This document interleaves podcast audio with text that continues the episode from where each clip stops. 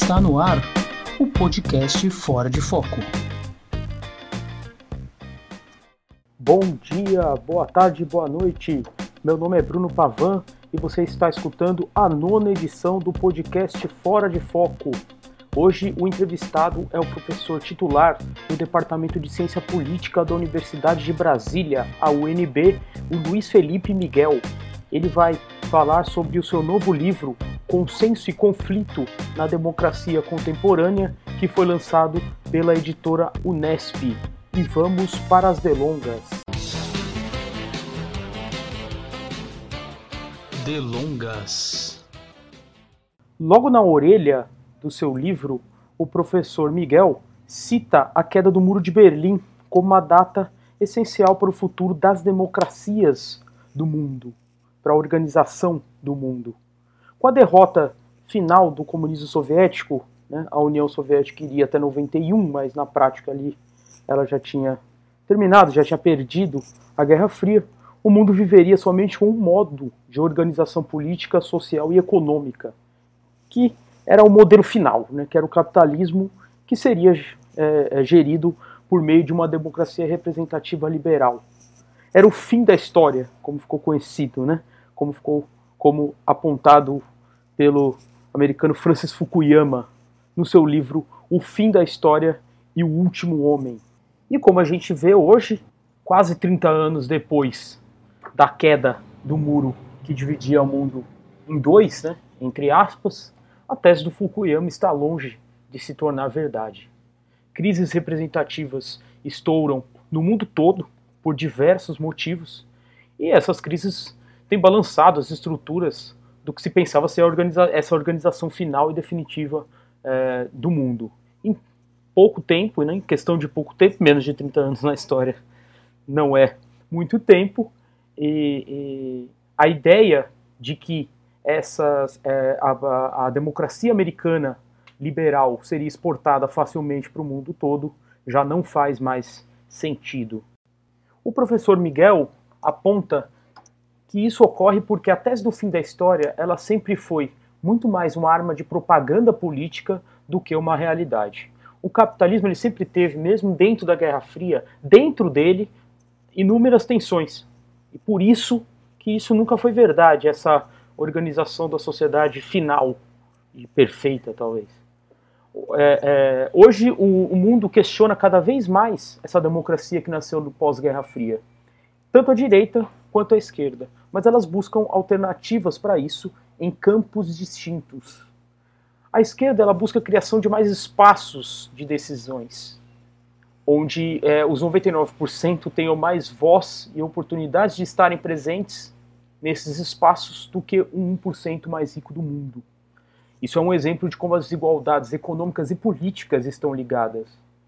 É, alguns exemplos disso, claro, é o, o Occupy Wall Street, de onde surgiu esse slogan dos 99 contra o 1%, e, e o Podemos na Espanha, né, que ele nasce depois da crise de 2008, buscando também é, uma alternativa é, política e econômica. Já pelo, pelo outro lado, o lado da direita, é, é, esse sistema ele também está questionado, mas a resposta ela passa por uma, pelo outro lado, né? É uma espécie de retorno para políticas é, é, que, que negam o direito de imigrantes, de, de imigrantes e de refugiados, é, o, o, aumento de, da repressão e a supressão dos direitos das minorias, mulheres e de homossexuais.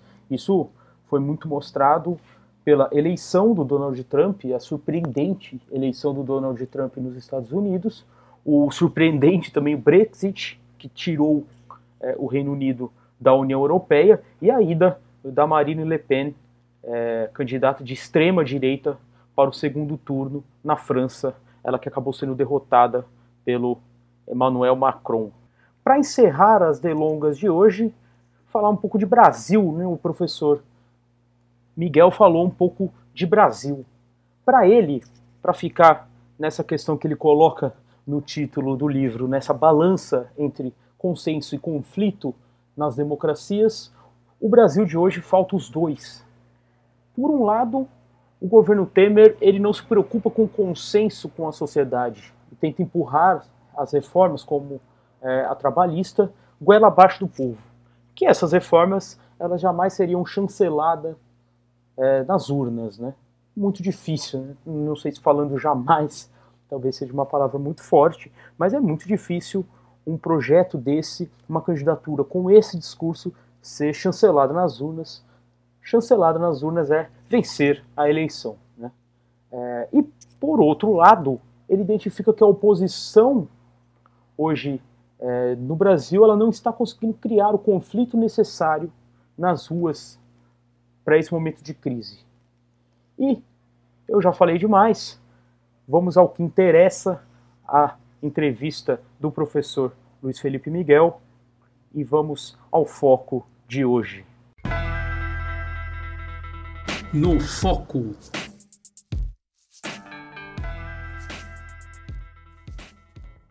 A primeira pergunta, né?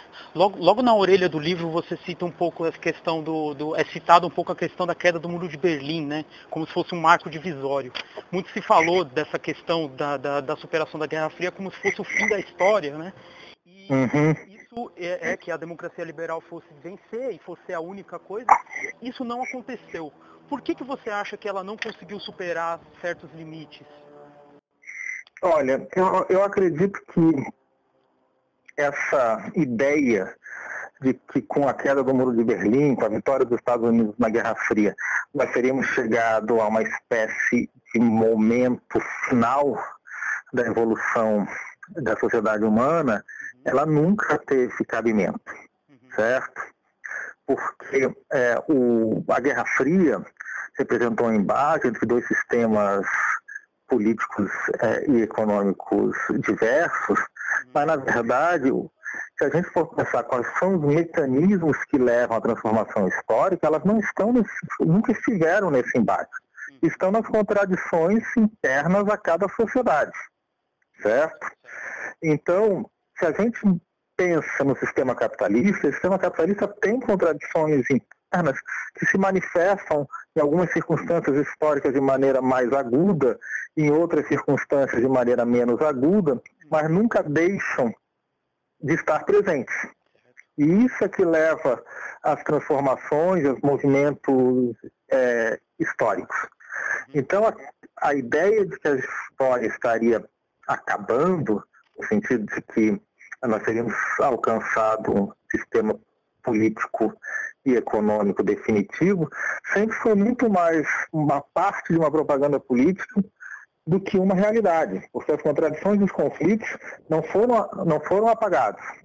E é, precisamos de relativamente pouco tempo para que eles aflorassem com força total novamente, seja no interior de cada um desses países, seja no sistema capitalista global, com as crises né, que se agravaram, uhum. seja é, do ponto de vista de novos desafios geopolíticos maiores, como a emergência do terrorismo é, baseado no Oriente Médio e outros movimentos de recusa a essa, a essa normalidade é, ocidental.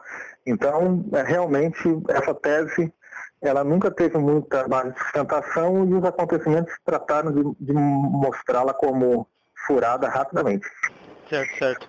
No, no seu livro, o senhor cita muito bem a questão da, da, da, da, da representatividade, né? Sim. E aí eu queria saber é, se, se, se, se, você acha que hoje há, é, é, há uma crise de representatividade, não só no Brasil como no mundo, porque tanto, tanto como esquerda, é, a esquerda apareceu com, com opções alternativas como o Podemos na Espanha, e, tanto, e esse discurso também está se radicalizando para a direita, de que nos Estados Unidos, por exemplo, elegeram o Donald Trump como se fosse um, um outsider também com, com, é, é, com pouco, pouco se acredita nesse sistema representativo. Isso, é, esse sistema representativo hoje, ele está em crise? Eu acredito que sim. Eu acredito que a gente tem vários elementos para dizer que o modelo da re democracia representativa liberal, tal como foi construído, principalmente nos países do norte, mas se espalharam pelo mundo ao longo do século XX, esse modelo está em crise. A gente verifica isso de diferentes maneiras, porque é, pelo mundo afora, a taxa de alinhamento em relação às disputas eleitorais, quer dizer, as pessoas que não vão votar, as pessoas que votam em branco, as pessoas que não se sentem representadas pelos eleitos, uhum. essa taxa ela mostra uma curva crescente. Uhum. Eu, eu acredito que isso é porque esse sistema representativo ele na verdade dava muito pouco espaço para as pessoas comuns, para os cidadãos comuns expressarem as suas vontades, os seus, as suas demandas, os seus desejos. Uhum. Seria, era um modelo muito delegativo, no sentido que se esperava que o cidadão participasse a cada quatro anos e depois o resto do tempo ficasse praticamente numa situação de passividade política. Uhum. Então é difícil estabelecer um diálogo efetivo entre representantes e representados dessa maneira. Daí entram os outros elementos, o fato que a gente tem uma série de instituições na sociedade que servem para enviesar esses representantes, né? Quer dizer, o peso do dinheiro, o peso dos meios de comunicação de massa. Então, o que vai ocorrendo é que esses representantes parecem muito mais próximos desses grupos poderosos do que do conjunto dos eleitores. Uhum, uhum. E os cidadãos comuns vão vendo isso. Então, o que a gente vê hoje é o resultado de uma crise que já vem de décadas. Se a gente observar séries históricas de comparecimento eleitoral, de confiança nos partidos, etc., isso fica muito claro. É uma crise que vem de décadas e que faz com que seja cada vez mais difícil para as instituições representativas de tipo eleitoral elas assumirem realmente uma posição de receberem a confiança do, do eleitorado. Uhum. Elas não, não recebem. Uhum. Mas aí você falou, por exemplo, do Donald Trump. É, o que nós temos, infelizmente, é que essa crise ela tem sido frequentemente aproveitada por discursos que são discursos muito manipuladores, uhum. Uhum. em que aproveitam a desconfiança generalizada nessas instituições representativas não no sentido de torná-las melhores, mas no sentido de permitir que outsiders ou projetos é, autoritários tomem conta é, do Estado. Certo, certo. Então, no, no, na parte do livro que você fala sobre é, o Pierre Bourdieu, você fala a questão do, do, do como o, o, o, campo do poder político ele é um poder simbólico, né? E como que os dominados, quando, eles chegam, né, os dominados entre aspas, mas quando eles conseguem chegar a esses campos de poder, eles têm que moderar um, o discurso. Sim. Como que funciona isso? Veja, é porque, na verdade, embora a gente formalmente tenha uma política igualitária, uhum. porque a rigor, qualquer cidadão pode ser candidato, qualquer cidadão pode ser eleito e assim por diante. Na verdade, nós temos uma série de mecanismos que filtram quem de fato vai estar ocupando essas posições de poder, certo? Uhum, uhum. Isso opera é, em todas as sociedades de diferentes maneiras, opera muito claramente na nossa. Então, se a gente olhar, por exemplo, o Congresso Nacional Brasileiro, a gente vai ver que existe um certo perfil de pessoa que está lá. Uhum. Nós temos um Congresso que é formado praticamente só por homens, quase todos brancos, quase todos com é, uma situação socioeconômica bastante superior à média da população brasileira e assim por diante. Uhum. Isso são filtros que operam. Isso gera uma série de pressões para que quem se quer fazer ouvir nesse espaço vamos dizer assim, fale a mesma língua daqueles que já estão lá. Uhum. Uhum. Porque se eu entro lá com uma postura completamente diferente, eu não vou conseguir influenciar, eu não vou conseguir participar do debate. Então nós temos um, um estímulo muito objetivo para que as pessoas se, moderem, para que as pessoas falem uma linguagem, apresentem objetivos que sejam mais aceitáveis para esses que são a maioria nesses espaços. Então, se a gente olhar mesmo organizações, que seriam organizações mais radicais, com um discurso mais forte à esquerda, é, elas acabam, com o passar do tempo, se aproximando de posições mais moderadas, exatamente porque se elas não fazem isso, elas ficam fadadas à irrelevância. Elas ficam lá só marcando posição e não tem impacto nas decisões a serem tomadas. Agora, se elas fazem isso, por outro lado, elas estão, na verdade, desradicalizando seu programa e deixando de representar as demandas que queriam representar no começo. Uhum. O que o, o, o, Pierre Bourdieu nos ajuda a entender, que é como que eu, eu tento trabalhar, uhum. é que a gente está sempre nesse dilema quando a gente tem essas instituições. Isso tem que ser entendido como um elemento que faz com que o jogo seja mais favorável a algumas posições e menos favorável a outras. Uhum, uhum, uhum. Falando um pouco de Brasil, acho que no seu, acho que foi numa postagem no seu, no seu Facebook, na, na época do lançamento do, li, do livro, você disse que não, não, hoje no Brasil a gente não tem nenhum consenso, mas temos menos conflitos do que deveríamos ter. O que, que significa isso? Olha, Bruno, eu acho o seguinte, nós vivemos no Brasil uma situação de retrocesso político muito acelerado nos últimos anos, certo? Que teve como seu ponto emblemático o golpe parlamentar que destituiu a presidente Dilma Rousseff em maio e agosto do ano passado. Uhum. Mas esse golpe não foi o final da história. A partir da, da posse do Michel Temer na presidência da República, a gente está tendo um processo acelerado de retrocesso em políticas sociais, em liberdades democráticas, em uma série de é, questões. Quando eu falo que a gente não tem consenso, é porque nós temos, e isso é muito grave na história é, das experiências democráticas no Brasil, nós temos um governo que não está preocupado em construir consenso na sociedade. Porque normalmente aqueles que estão exercendo o poder, se querem que esse poder seja reconhecido socialmente como tendo alguma base democrática, eles vão dialogar com a sociedade e tentar construir alguma base de consenso das políticas que vão ser implementadas. Uhum. Nós temos hoje um governo que não foi eleito, que não tem legitimidade para estar é, onde está, mas que está empurrando goela abaixo da sociedade políticas que são amplamente rechaçadas pela maioria da população certo? O caso da reforma trabalhista, que extinguiu na prática os direitos trabalhistas, é um exemplo, o caso da reforma previdenciária é outro. Então, em vez de se buscar uma discussão com vários setores sociais para tentar atingir algum modelo que seja pelo menos aceito por uma boa parte da sociedade, não. Não existe mais essa preocupação com consenso, as coisas são empurradas goela abaixo. Por isso acho que a gente tem no Brasil hoje muito pouco consenso porque existe muito pouca preocupação com os donos do poder para obter consenso social. Mas, ao mesmo tempo, nós temos muito pouco conflito porque a resistência da oposição a essas políticas tem sido muito fraca. A verdade é que nós tivemos aí algumas tentativas, a, a, chamada greve geral de 28 de abril teve alguma repercussão, mas de maneira geral, diante do tamanho dos retrocessos nas políticas sociais, o que a gente vê é muito pouca resistência, ou seja, muito pouco conflito político.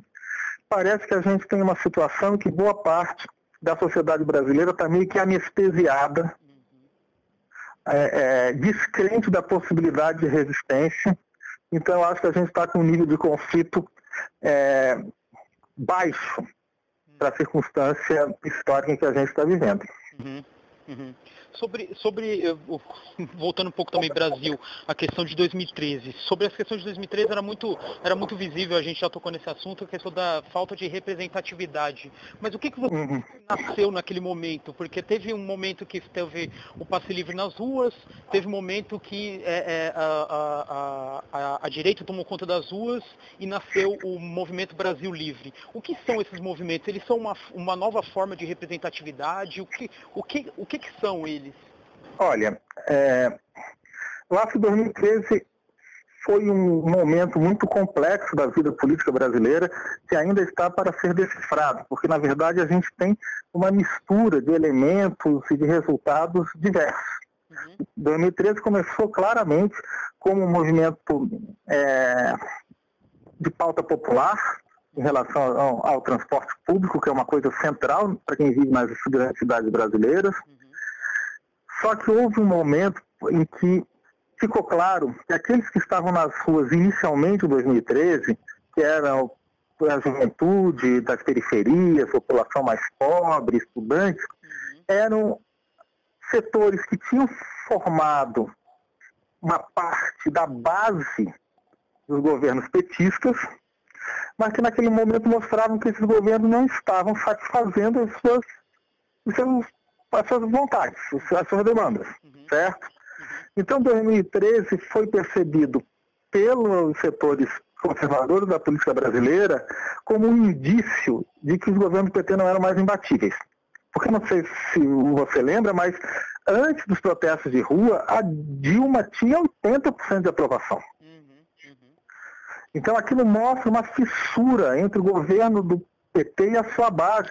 E daí a direita decide ressignificar, como a gente fala, os protestos. Então é quando a Rede Globo muda de postura, os protestos passam a ser aplaudidos na televisão e não execrados, e vão uma classe média dizer que aquilo era contra a corrupção e, e vai, começa a ter uma disputa pela pauta uhum. nas ruas. Então acontece uma coisa que é, é, é estranha, que você tem manifestações em que estão lá reunidas pessoas defendendo ideias completamente diferentes na mesma manifestação. Uhum.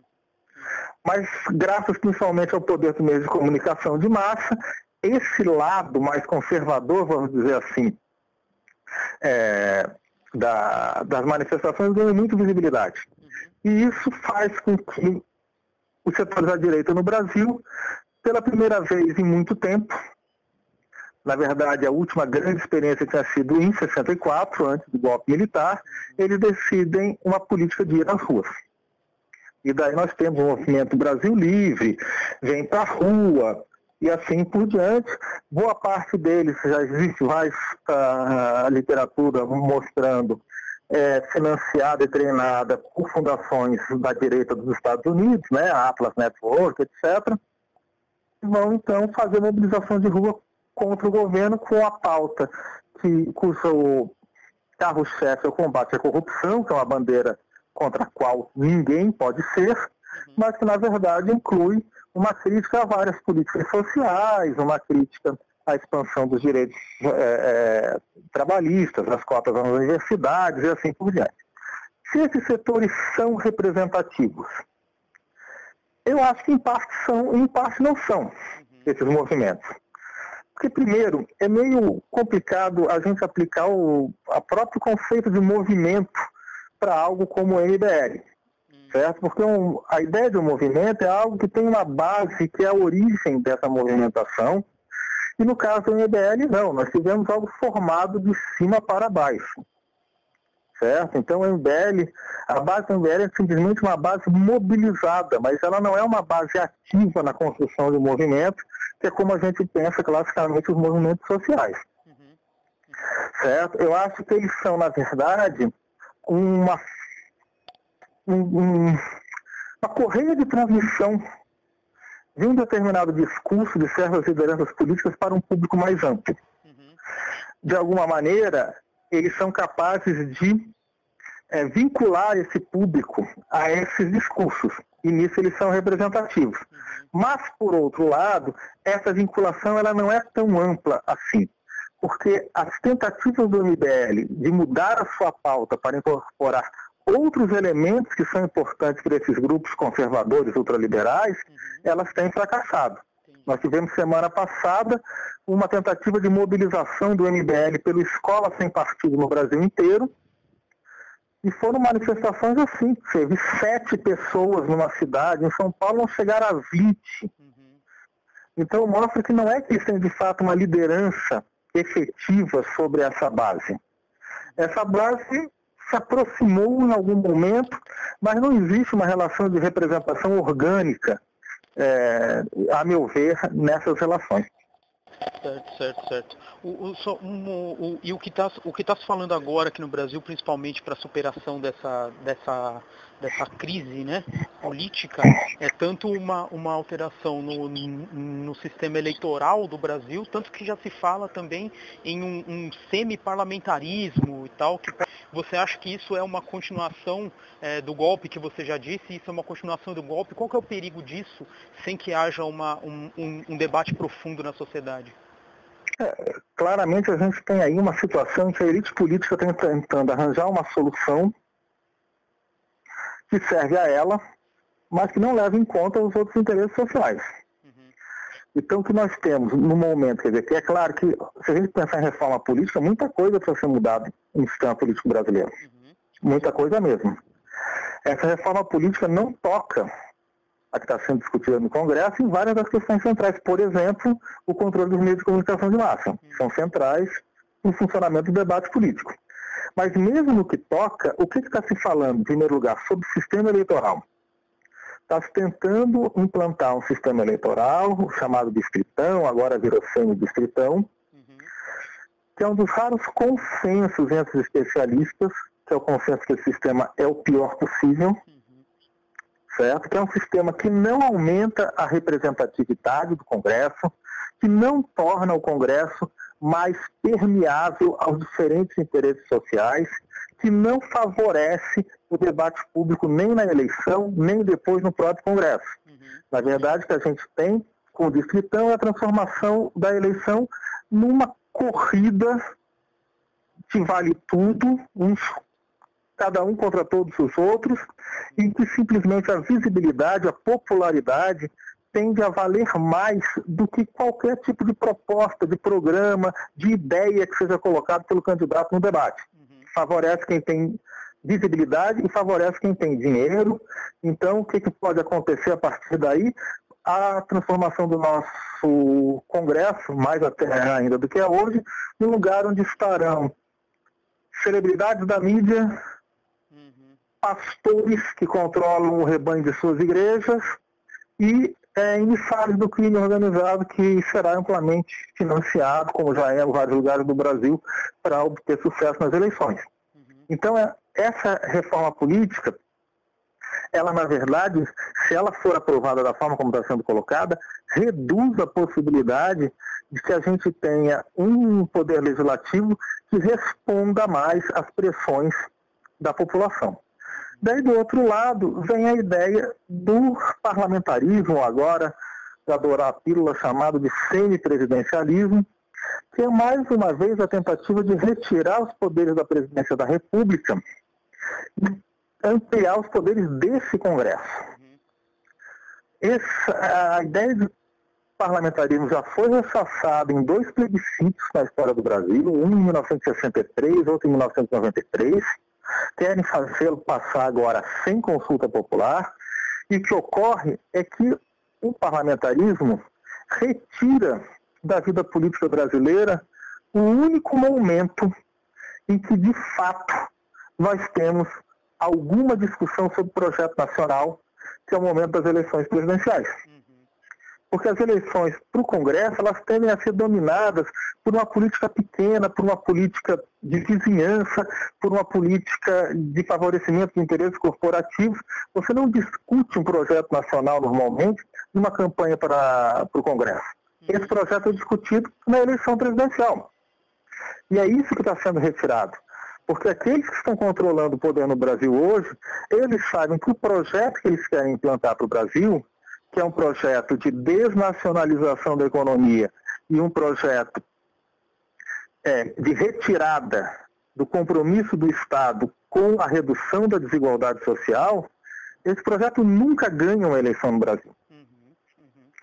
Então, eu acho que a gente está, mais uma vez, numa situação em que nós temos aqueles que têm a capacidade de definir as regras que estão exercendo o poder, tentando empurrar soluções que são rejeitadas amplamente sem que haja nenhum esforço, como a gente estava falando antes, para discutir isso com a sociedade e tentar produzir algum grau de consenso. Uhum. Sobre essa questão do, do também que, que, a gente já discutiu no começo, que isso pode, essa questão da crise do, do, da, da, legitimidade, né, da, dessa democracia representativa, ela pode significar um pouco também é, diálogos um pouco com regimes é, um pouco mais autoritários, né? É, como que é, é, é a, a, democracia liberal ela pode responder a isso? Qual que seria, é, na, na, opinião do senhor, uma, uma receita, alguma receita para que pudesse o, o, diálogo e o consenso né, pudessem novamente né, se tornar importante? Olha, eu acho que o único caminho que eu consigo ver para que a gente tenha da democracia liberal funcionando melhor é se essa democracia for capaz de reconhecer os seus próprios limites e abrir espaço para uma maior participação das pessoas comuns. Uhum. Porque não tem como a gente pensar um sistema político que seja um sistema político que chegue a decisões com qualidade, se a gente, ao mesmo tempo, quer manter a maior parte da população numa situação de deseducação política quase completa. Uhum. Então, se a gente não abre espaço para que as pessoas influenciem mais e, por terem mais capacidade de influenciar, elas se credenciem melhor para discutir a política, isso não vai funcionar se a gente não, não aumentar essa capacidade de participação e de qualificação é, das pessoas. Então, acho do modelo democrático é, liberal é que muitos dos interesses dominantes na nossa sociedade, eles ao mesmo tempo querem manter formalmente essas, essas instituições funcionando, mas tem medo da maior capacidade de intervenção política das pessoas comuns, das pessoas que não são proprietárias, das pessoas é, pobres, caso a gente amplie a, a participação política e a qualificação política. Eu acho que no Brasil mesmo, recentemente, a gente teve um exemplo disso. Quer dizer, quando a presidente Dilma Rousseff tentou implementar a Política Nacional de Participação Social, que era uma política, na verdade, muito tímida, porque era simplesmente a sacramentação de conselhos em geral, simplesmente consultivos, sem poder decisório, houve uma grita é, das bancadas conservadoras no Congresso e o projeto foi rapidamente arquivado. Porque existe isso, um receio de que a maior participação signifique, na prática, uma partilha maior do poder. Só que, na verdade, democracia é isso. Democracia é partilha do poder. Democracia é que as pessoas todas têm condições de influenciar da maneira mais igualitária possível a tomada de decisões. Eu acho que é importante, então, se a gente quer um sistema mais democrático, a gente tem que aceitar o sentido verdadeiro da democracia, que é essa igualdade política. Fim de papo.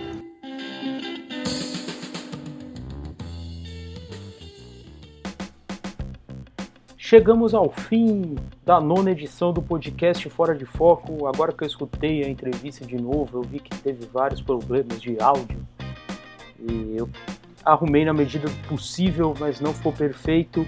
Enfim, mas acho que dá para entender muito bem. Perdoe as gagueiras. acho que elas sempre vão estar por aí. Agora nesse começo e tal. Vocês vão me perdoando aí. E a gente vai fazendo o que dá para fazer.